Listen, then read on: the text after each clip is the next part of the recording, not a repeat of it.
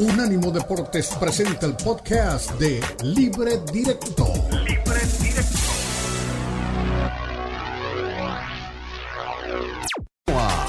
Libre Directo en Unánimo Deportes.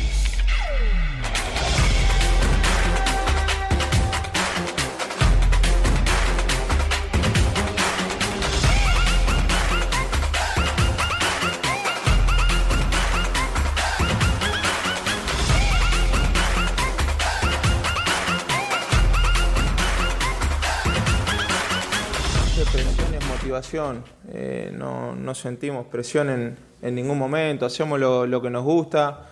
Eh, ayer lo platicaba con un amigo que hace tres meses jugamos con la final con Los Ángeles, entonces hoy estamos en, una semifinal nuevamente, estamos peleando por, un sueño que tenemos tanto el plantel, el staff, el equipo, la, afición.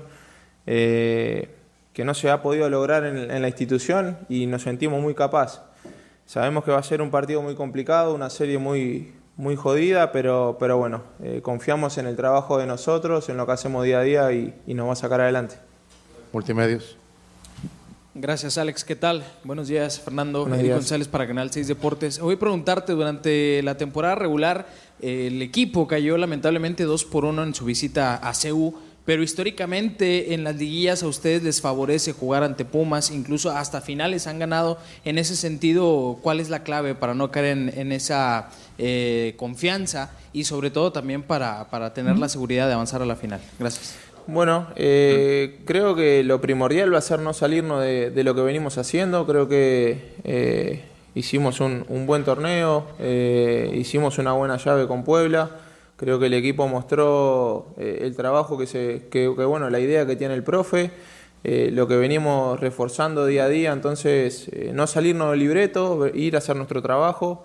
Como te digo, va a ser un partido muy complicado porque, porque es un gran rival, es una cancha muy difícil también, pero bueno, sabemos y, y, confiamos en nuestro trabajo para, para poder sacar el resultado adelante. Cancha. Gracias, buen día, buen día Fernando, Juan Carlos Jiménez de Cancha.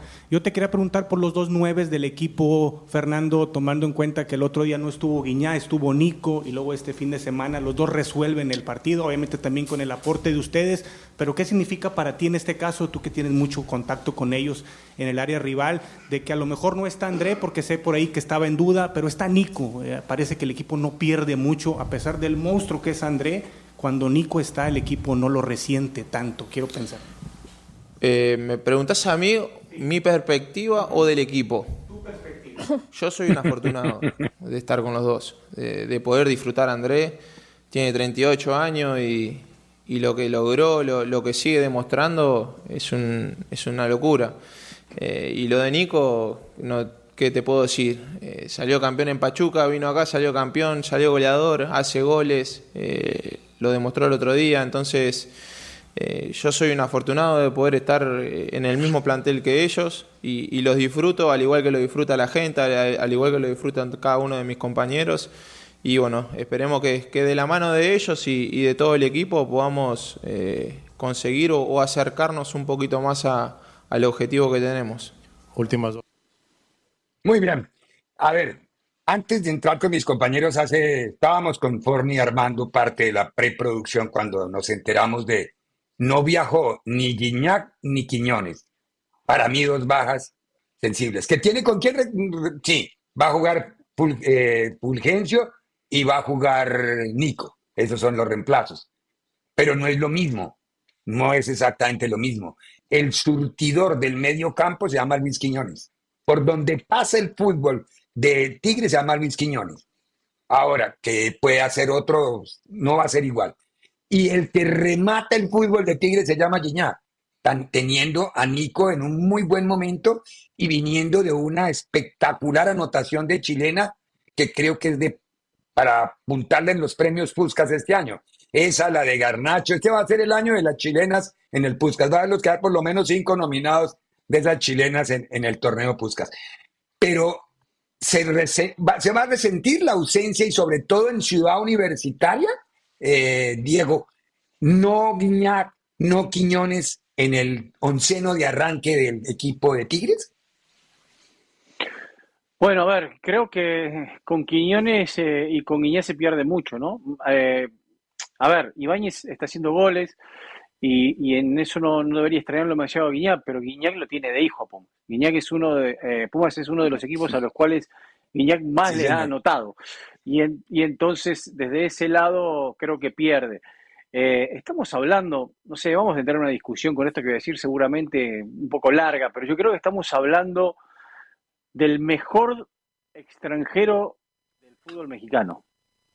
En historia del fútbol en presente sí, en presente sí. No sé. En historia le nombro 20 antes que él. No, no, no, no, no, no, no, no, no. No me venga, no me venga. A ver, Caviño, Reynoso, eh, Saturnino Cardoso, el papá de, de Alves, de. No, no, a ver, proporción. A ver, Caviño un fenómeno, Caviño un fenómeno, ¿no? El Tuca Berretti mucho mejor, el Tuca Berretti como delantero.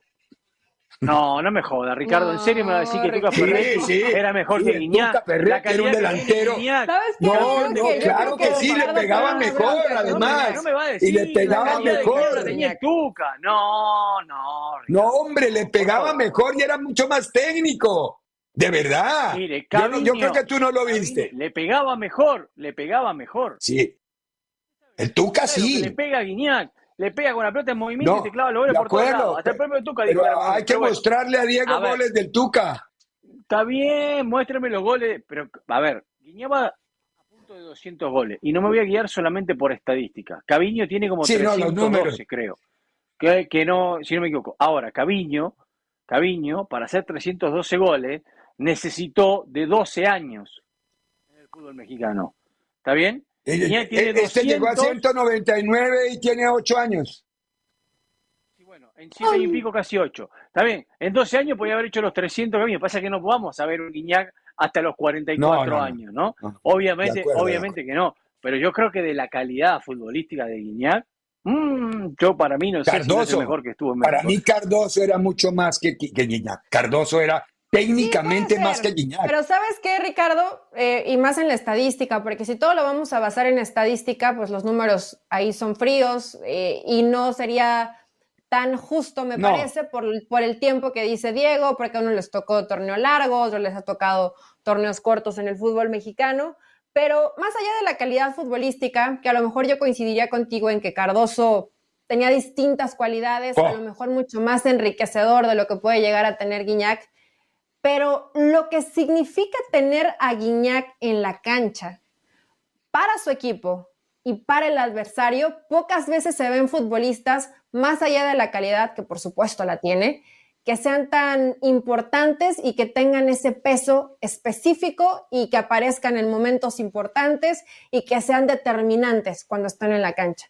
Todo eso. A ver, el maestro Reynoso, Cardoso. También lo eran, pero yo yo sí no veo, o sea, no, no visualizo a Tigres sin Guiñac. No sería Tigres. Ah, eso es otra cosa. Ah, eso es otra cosa, que tú no veas a Tigres sin Guiñac. Porque yo creo que aquí, no sé por qué, pero a ti no te cae bien Guiñac. No sé por qué. Pero no, no, no, no, no, Me, me parece un gran jugador de fútbol y una terrible persona. Lo que pasa es que en Monterrey le ocultan todas las cantadas que hace. Allá Pero qué terrible persona. ¿Cuántos cafés te has tomado con él? ¿Cuántas cervezas te has tomado con él? O sea, ¿cuánta convivencia hay? ¿O es lo que te dicen? No quiero, Una cosa es lo que te dicen que me, y otra cosa no, quiero que me acusen de... no quiero que me acusen de injuria. No quiero que me acusen de injuria, pero yo he hablado con personas que han estado directamente relacionadas con las agresiones de él. Entonces, por eso digo, en, en Monterrey le ocultan mucho. Eh, pareciditas a las que tú tanto reclamaste por el Renato Ibarra. Que le pegan. O sea, no, yo no. Yo digo, no, no tengo pruebas en este momento, me lo han dicho y no me gusta andar diciendo cosas que no tengo pruebas ni cómo sustentarlo. Pero sí es, por ahí viene la mano. pero no me meto en lo futbolístico con él, no me meto en lo futbolístico con él. Mi análisis es solamente futbolístico. Que sin duda cuenta, pero pues el fútbol y lo que estamos calificando es al jugador, no la calidad de persona. si es mala persona, de acuerdo, no, no, pues habrá un karma que después se le regrese todo lo que ha hecho bueno o malo en su vida. Pero como futbolista, sí, de acuerdo. es de lo mejor ah, que no, yo, pero yo no estoy, duda, no estoy criticando al futbolista, estoy diciendo ¿eh? que lo, lo, están subiendo al altar porque está en época mediática, en época de Twitter, en época de ex, en época de Facebook. Ah, pongan al maestro Reynoso con, ese, con, ese, andamiaje. No, también, ojo, ojo, nadie le quita la calidad. No hace falta el mismo jugador. te lo tenés que ver como para la pelota, como gira como le pega, Ricardo. Pero por eso les digo, ¿ustedes vieron jugar a Reynoso? ¿Ustedes vieron jugar a Reynoso? ¿Vieron jugar a Cardoso las cosas que hacía en la cancha? No estoy descalificando. Ahí vino el señor. Ahí vino Fernando. No había, no, no ni a Reynoso, ni a Cardoso, ni a nada. O sea, Cardoso, cuando iba a la selección, no hacía un cuarto de lo que hacía acá, ¿eh? en México. No, de acuerdo, de acuerdo. ¿Y, y, y, y, cuando fue a Francia qué?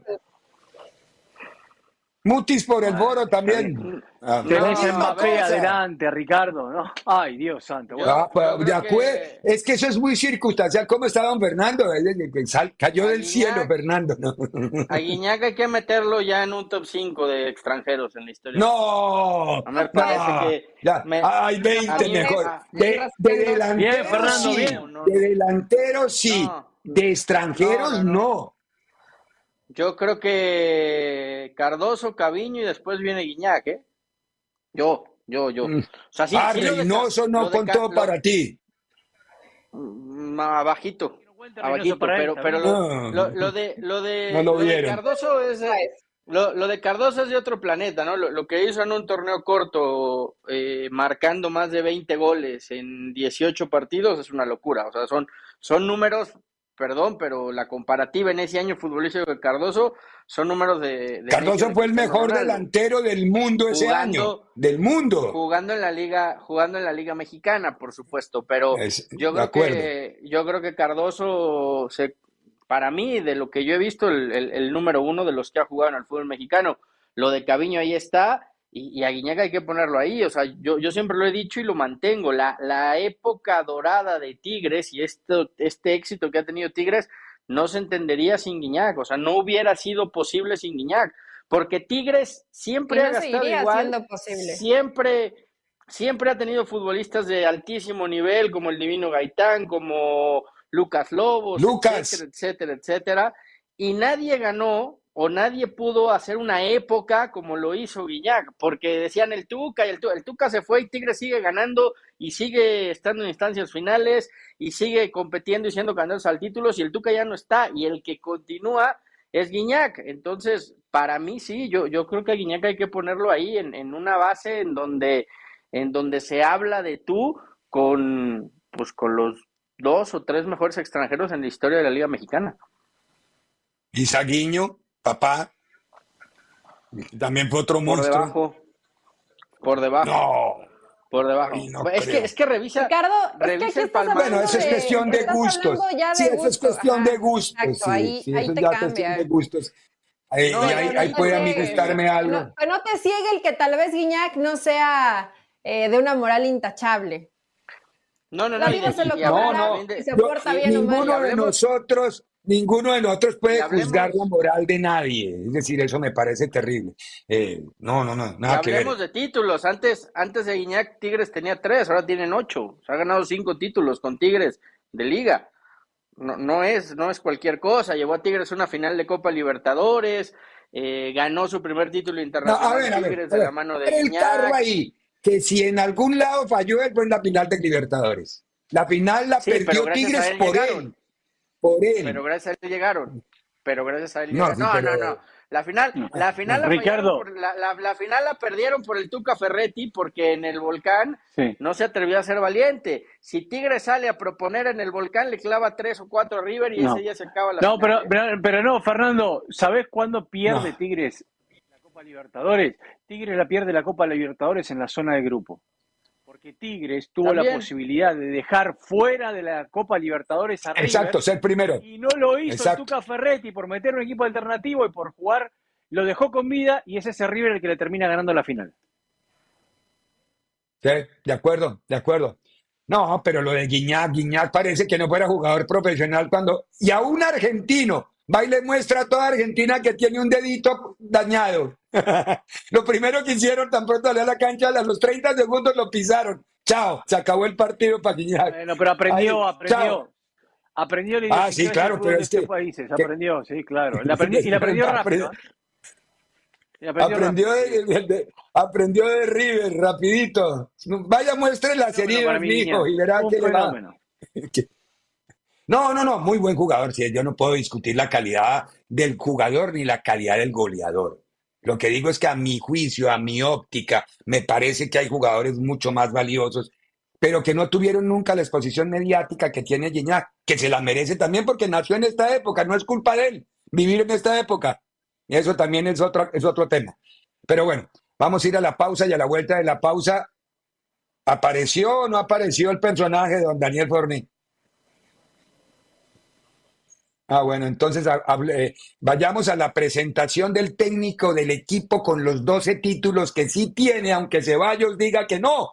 Atlas tiene 12 títulos. Ahí me puse a averiguar que, le avisen, que le avisen que, que le avisen que llegó al Atlas, no a Chivas, porque luego igual se confundió. Pero tiene dos, entonces, tiene 12 títulos el, el, Atlas. Ayer ahí me lo explicaron y me los mandaron. Entonces los de, de, los 12, ah, los de Chivas son, los de Chivas son sepia. Los de Chivas son uno cada vez más amarillentos. Son de liga, pero son de liga, son de liga. Los del Atlas son de chocolate, hombre. Bueno, ya vamos. bueno. continúa libre directo en Unánimo Deportes. Unánimo Deportes Radio. Baja nuestro app de Unánimo Deportes en Apple Store para tu iPhone o en Google Play para tu Android.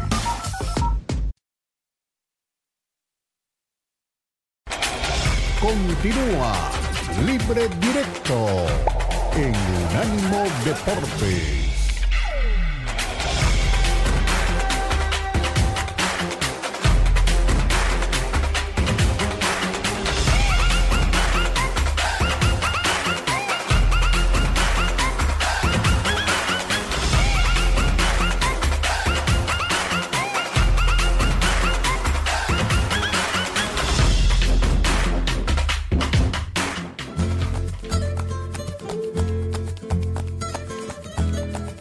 Que yo primero me considero bastante apasionado.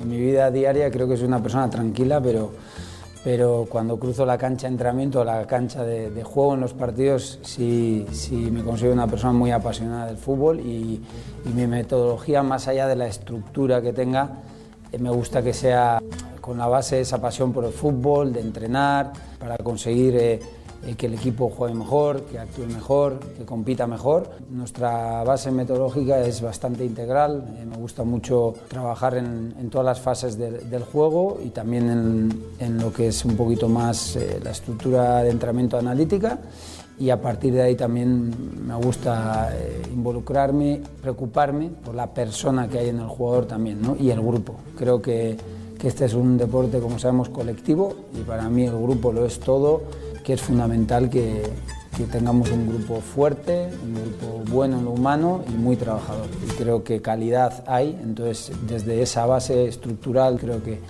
que, sacaremos frutos y es de la, de la, manera que he trabajado y me gusta trabajar a mí. La verdad que me siento muy orgulloso y muy honrado y lo tengo que decir y lo digo a corazón abierto, la verdad que ser el director técnico de de Atlas eh, es un orgullo muy grande para mí. Es un gran club, un club histórico con más de 100 años de, historia. Y, no sé, la verdad que con Atlas me identifique rápido. Eh, me encanta también la camiseta, los colores, no sé. Y la verdad que estoy eh, muy motivado, muy motivado. Muy bien. Ahí estaba justo Beñat San José, el nuevo timón, el nuevo director técnico del equipo de Atlas. ¿Qué referencias les dejó? Y le pregunto sobre todo a Fernando Yaeli, San José en su previo paso por el fútbol mexicano, porque hay un éxodo de técnicos españoles quizá muy preparados y muy de escuela, pero todavía con falta de recorrido práctico, Fernando Yeli.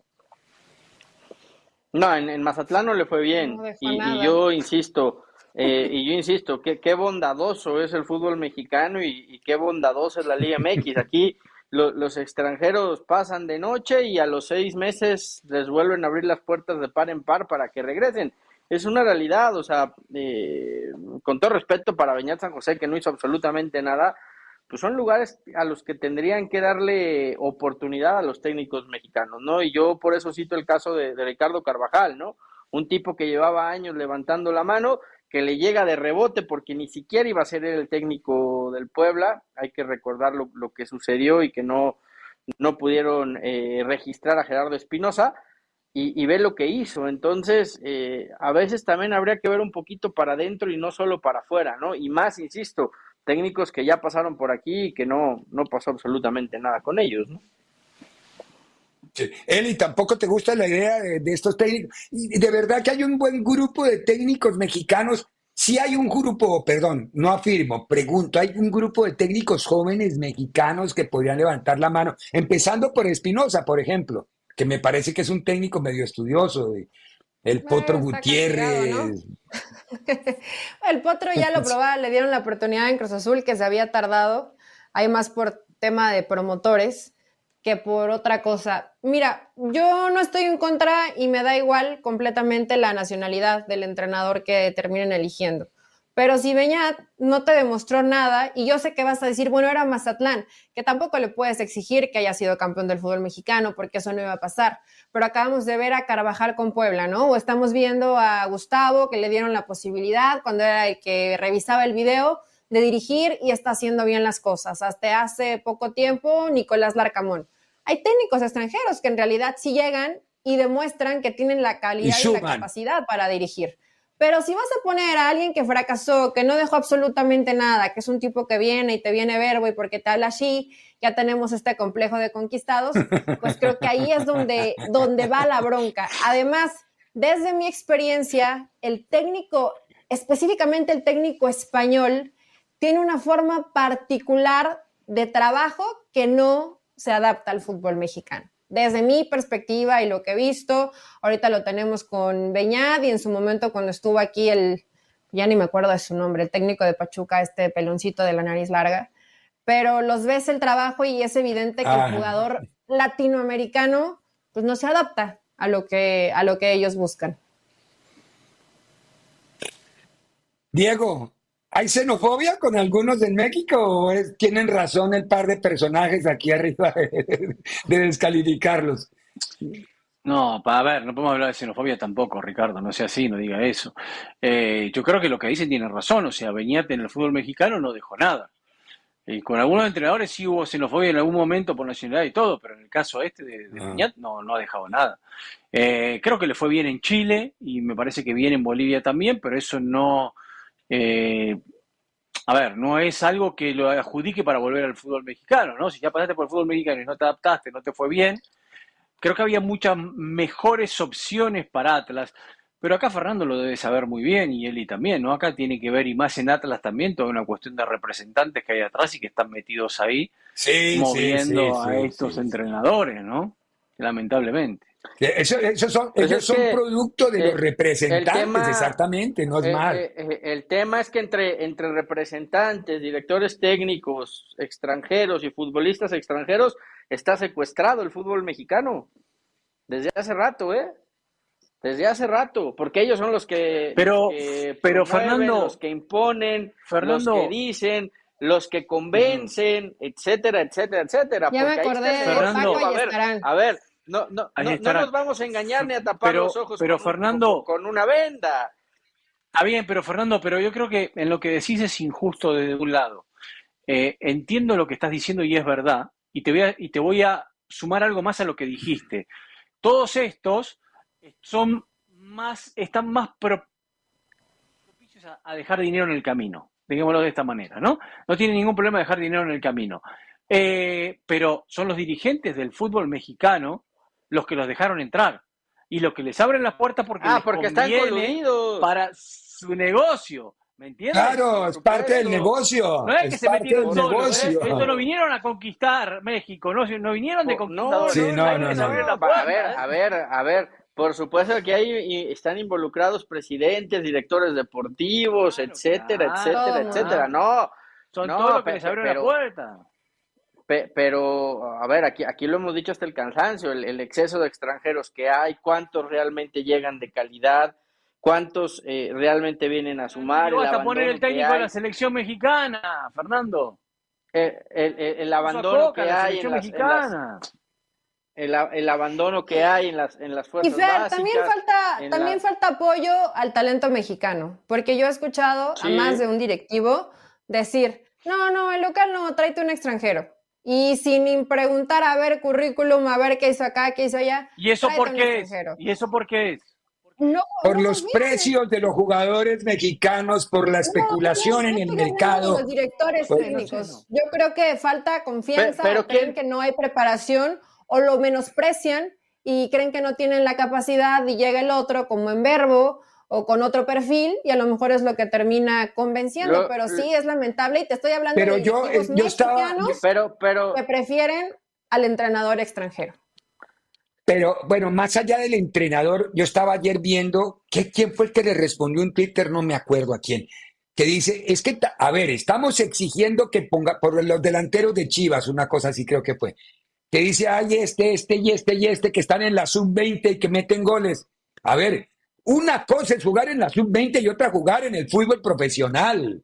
Hay muchachitos, hay algunos que logran el objetivo y triunfan, no todos. O miren la Masía para pasar al Barça, o miren la fábrica para pasar al Madrid. Y son jugadores notables que van a otros equipos y cumplen pero no todo el jugador que meta tres goles o cuatro goles en la sub-20 ya tiene que obligatoriamente dársele una oportunidad en el equipo mayor, porque ni siquiera tiene la fundamentación. pero aquí sí hay un sistema, Ricardo, aquí hay un sistema en el fútbol mexicano bien armado, bien estructurado, hecho para que llegue poco talento a primera división. ¿Por qué? Porque ahí no está el negocio. El negocio de los representantes está en traer futbolistas extranjeros a sobreprecio, manejando eh, dobles contratos, en donde es donde gana el directivo, gana muchas veces el director técnico y gana el representante y gana el, representado. Eh, eh, está hecho así, por, eso hay escasez de talento joven. Pero todos los mercados, y es una pregunta, Fer, es una pregunta, no es una afirmación porque no tengo la respuesta. En España hay representantes, en Italia hay representantes, en Alemania hay representantes, en Inglaterra hay representantes. En la única parte en donde los representantes son malos es en México.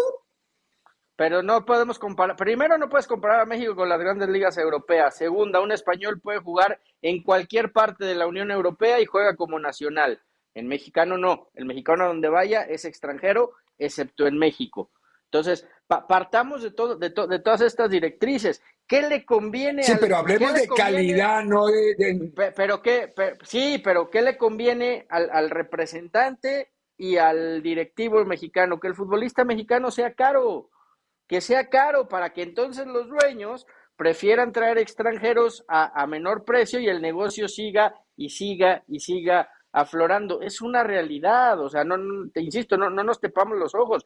Lo que pasa es que en México se paga bien y hay clubes empresa que pagan muy bien y, y, permite todo esto. ¿Por qué Argentina es una máquina de producir jugadores? Pues porque tienen que salir y vender afuera, porque es la única manera de hacer negocio. ¿Por qué Colombia es una fábrica de hacer jugadores? Porque tienen que salir y venderlos. Volvemos a lo mismo. Acá no. Acá es un país importador, cuando tendría que ser exportador, cuando tendría que también formar talento para que se vaya. Después, que vengan extranjeros, bienvenidos. Ya hablábamos hace rato de Guiñac, de Cardoso, de, de, Pero Chivas, tendría, Chivas tendría que hacer bienvenidos sean esos extranjeros. Chivas tendría bueno, que hacer eso. Chivas, tendría que ser el exportador número uno del fútbol mexicano, con la necesidad que pues tiene de, tener talento mexicano. Eh, es de los que más exporta. Chivas lo está haciendo. Chivas, Chivas ya fue campeón en Tapatío, ya fue campeón en Sub-23 y es de los pocos equipos. Pero América vendió, vendió por más dinero jugadores que Chivas. ¿Hace cuánto que América no se un joven? Más allá de exportar, ¿cuántos, ¿cuántos canteranos tuvieron continuidad con Chivas este torneo, Fer? ¿Cuántos jóvenes saca Tigres al año? ¿Cuántos jóvenes saca Rayados? ¿Cuántos jóvenes saca Cruz Azul? Ninguno. No, no trabajan abajo. o no les interesa no van a sacar nunca. negocio. Ah, pues ese es el tema, pero bueno. No sé, pero, pero bueno, lo cierto es que llegó Beñat San José. Beñat San José llegó a Atlas y vamos a ver a final de torneo si justifica o no la llegada de Beñat San José. Si en lo de Mazatlán fue un mal paso o es una constante en la dirección técnica. Yo no me atrevo a juzgarlo porque no lo conozco. Creo que Diego conoce un poco más de él por lo que lo conoció de Ecuador, conoció algo de Chile, no sé, yo no conozco la trayectoria muy larga de Beñat San José. No, no, no, no. Al final del torneo, donde sea campeón Atlas con Beñat San José. Pero sin Cristiano, ¿eh? Ah, caray. Ah, caray. Ah, si es campeón, nos toca guardar esta fecha de hoy y decirle a Borny, quémela, porque el tipo nos cierra la boca dentro de seis meses.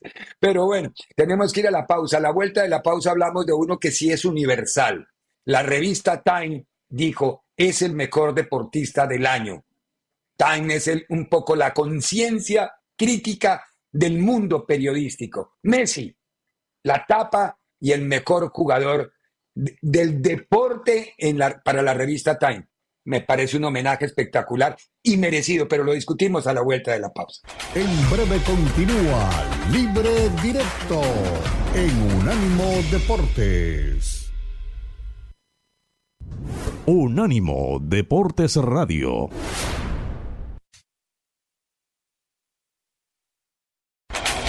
Continúa Libre Directo en Unánimo Deportes.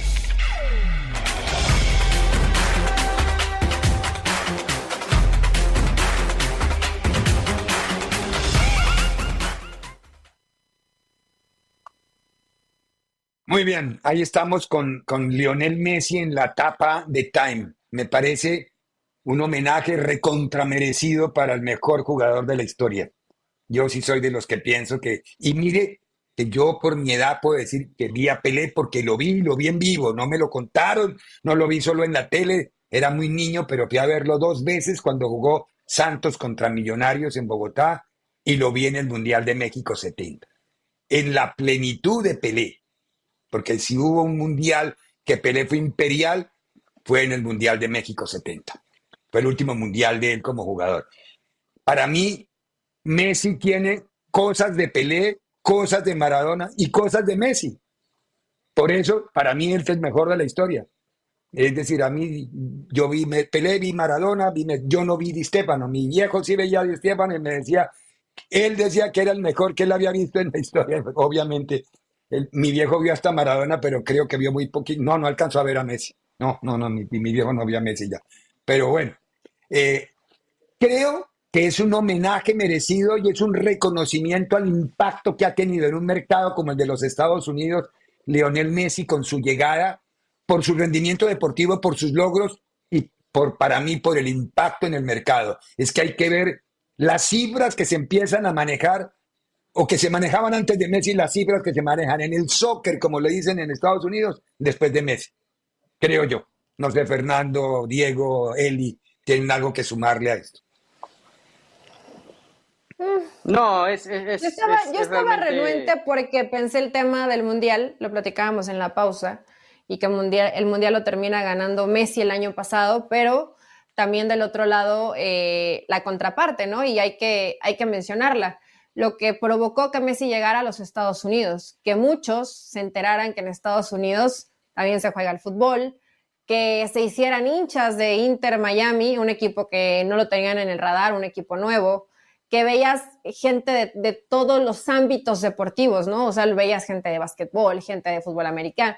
Todos se unieron a la Messi manía y puso los ojos e Inter Miami en el mundo porque estaba Messi. Entonces, hablando desde ese impacto, por supuesto que sí un impacto mundial en cuanto a un deportista, de pronto por mi cabeza pasó Verstappen, ¿no? En Fórmula 1 dominó de principio a fin, un tipo espectacular. es bueno, pero no, es bueno, pero... No, no, no. A ver, Ricardo, aquí es cuestión de gustos, porque en esto ha estado Simone Biles, porque ha estado la selección de los Estados Unidos de, fútbol eh, femenil, porque ha estado Ariel Hughes también hablando del béisbol, o sea, no siempre ha sido fútbol. A nosotros acá nos decimos sí porque es fútbol, pero la gente que le gusta otro deporte, por supuesto que puede mencionar otros nombres de decir fueron tan determinantes en el mundo como lo es Messi.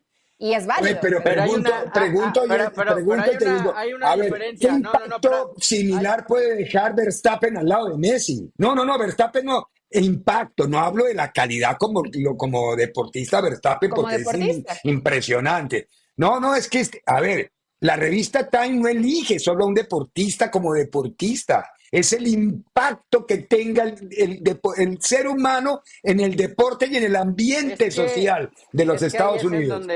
ahí es en donde, en donde entra el, tema Messi, ¿no? Porque eh, puso el fútbol de los Estados Unidos en el mapa, No, solo dentro del país, a nivel, a nivel mundial, o sea, hoy, hoy ves camisetas del Inter Miami en todas partes del mundo con el 10 de Messi en, la espalda, ¿no? Algo que, no pasaba con ningún equipo de la Major League Soccer hace, hace un año, digo, a lo mejor...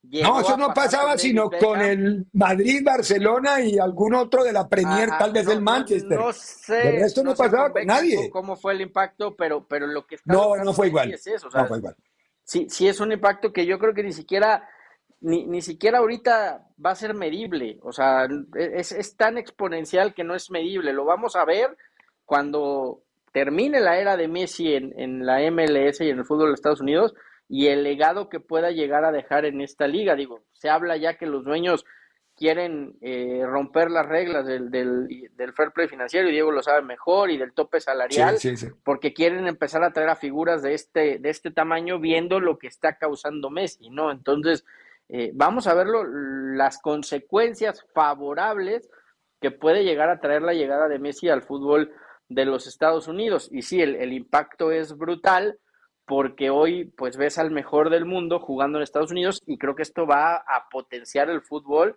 porque los niños van a querer jugar al fútbol y porque el deporte va a ir creciendo de una manera desconsiderable, ¿no? Claro, además Diego no llegó el mejor del mundo en, etapa pretérita, sino es que él sigue siendo el mejor del mundo. Entonces, como sigue siendo, no, y, aparte, y aparte, aparte llegó el mejor del mundo siendo campeón del mundo y llegó y gana un balón de oro estando aquí que eso todavía eh, también. A, la parte mediática que decía eh, recién Fernando le da mucha más importancia a esos chicos, ¿no? Porque vino un campeón del mundo y es la primera vez en la historia de MLS que tiene un jugador ganador de un balón de oro y un campeón del mundo. Es la primera vez. Yo creo que hay, hay todavía una parte de la liga que no se adaptó, que no estaba preparada, que no tenía en cuenta todo lo que iba a generar Messi y que con el transcurso del tiempo se van moviendo y se van adaptando a esto, ¿no? A, todo lo nuevo. Y lo que se va a venir el próximo año, porque la verdad que en realidad fue todo el furor en Leagues Cup, en lo que es la liga en general, fue muy poco lo de Messi con Inter Miami por, la lesión que tuvo y por lo poco que, pudo jugar. Eh, pero lo que se mueve de merchandising, lo que han vendido, todo unos niveles tan altos, la cadena que tiene los derechos de televisión, que las suscripciones iban muy malas, hoy las suscripciones en español son las número uno y, las suscripciones en inglés han crecido un montón y, no saben eh, eh, o, no se esperaban esto tampoco, no, se esperaban que sea tan fuerte ese impacto. O sea, hoy se la cancha de Miami claro, ya, ya los contratos, los contratos ya del año entrante. Sí, sí, sí. No, en cuanto a contratos, los contratos del año entrante. Los contratos lo hicieron por el hoy, Ricardo, pero ¿hasta cuándo va a durar la novedad? No, te hablo de los contratos ah, no, de la no, no, está bien. Yo te hablo de la boletería, Eli. Está bien, te hablo de la boletería de los equipos, de los equipos. Miami. Ricardo, lo que me dices está perfecto. La gente sigue comprando el boleto, pero yo hablo a nivel mundial, no a nivel quién, quién quiere seguir viendo a Messi jugar al fútbol, porque eso me queda claro que la gente va a seguir pagando su dinero. Pero el impacto mundial que te generó que Messi llegara a la MLS y poner los reflectores de Inter Miami en el mundo y no a nivel local. ¿Hasta cuándo va a durarle esto a Messi? No, eso, eso, va a, depender del de, de la exposición que él vaya a tener. Y en eso los, los, gringos son los reyes del mercado. en la cancha. Hay, hay una cuestión que tiene razón él, y yo pensé lo mismo, dije, el próximo torneo, todo esto va a bajar un poco la burbuja. Y va a ser, bueno, los números hoy dicen que no, Eli. No sé lo que va a pasar después. Hoy, los números que hay hoy dicen que no.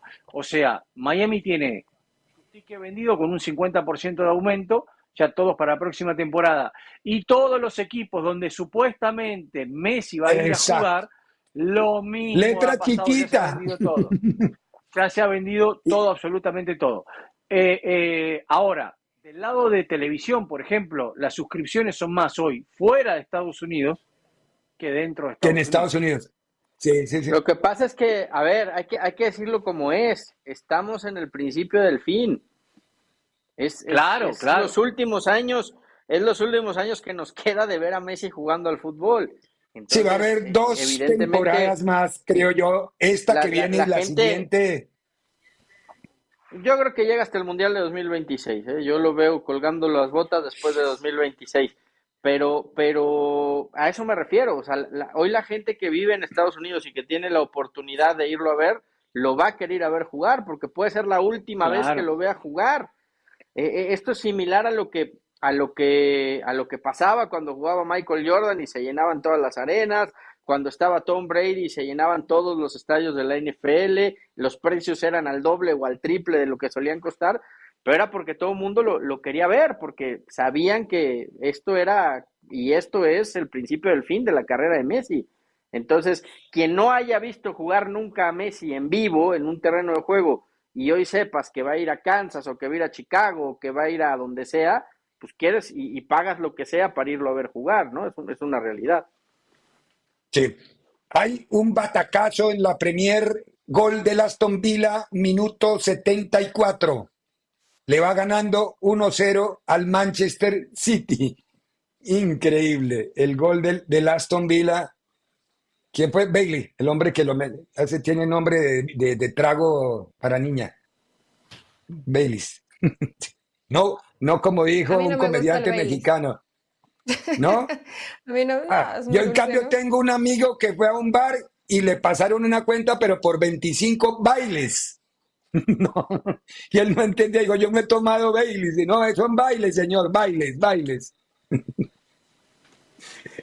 eh, Importantísimo punto para el Aston Villa, ¿eh?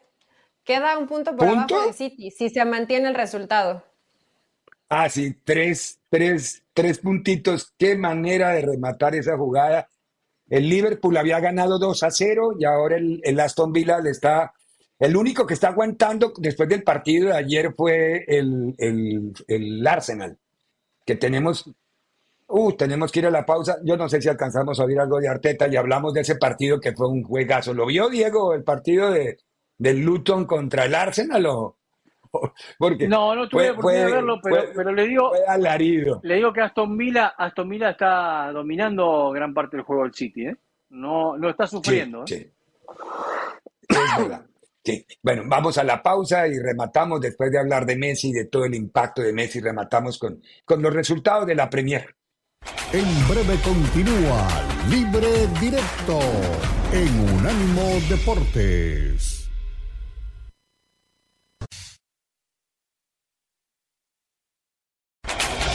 Continúa Libre Directo en Unánimo Deportes.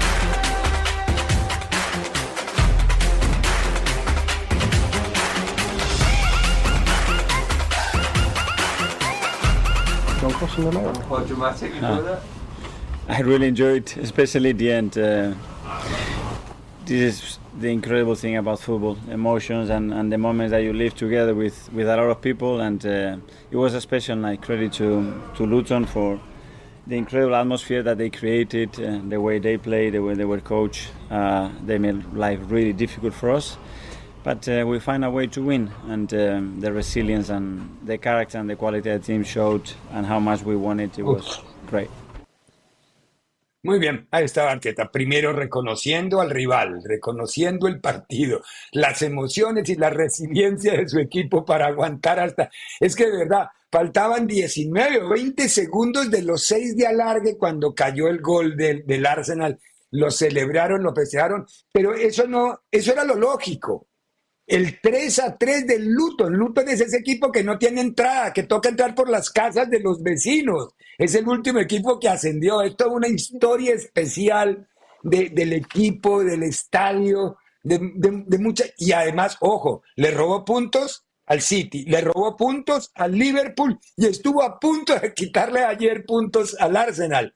Es increíble lo, lo que hace un equipo chico. La mística, esto se ve mucho en la Argentina, ¿no, Diego? Eso sí es muy, muy, en la Argentina esos equipos del barrio, de la, de la barriada, el Barraca Central, el, equipos de, esa dimensión. Pero, pero eso, ¿sabe, ¿sabe que eso lo trajeron los ingleses a la Argentina en realidad?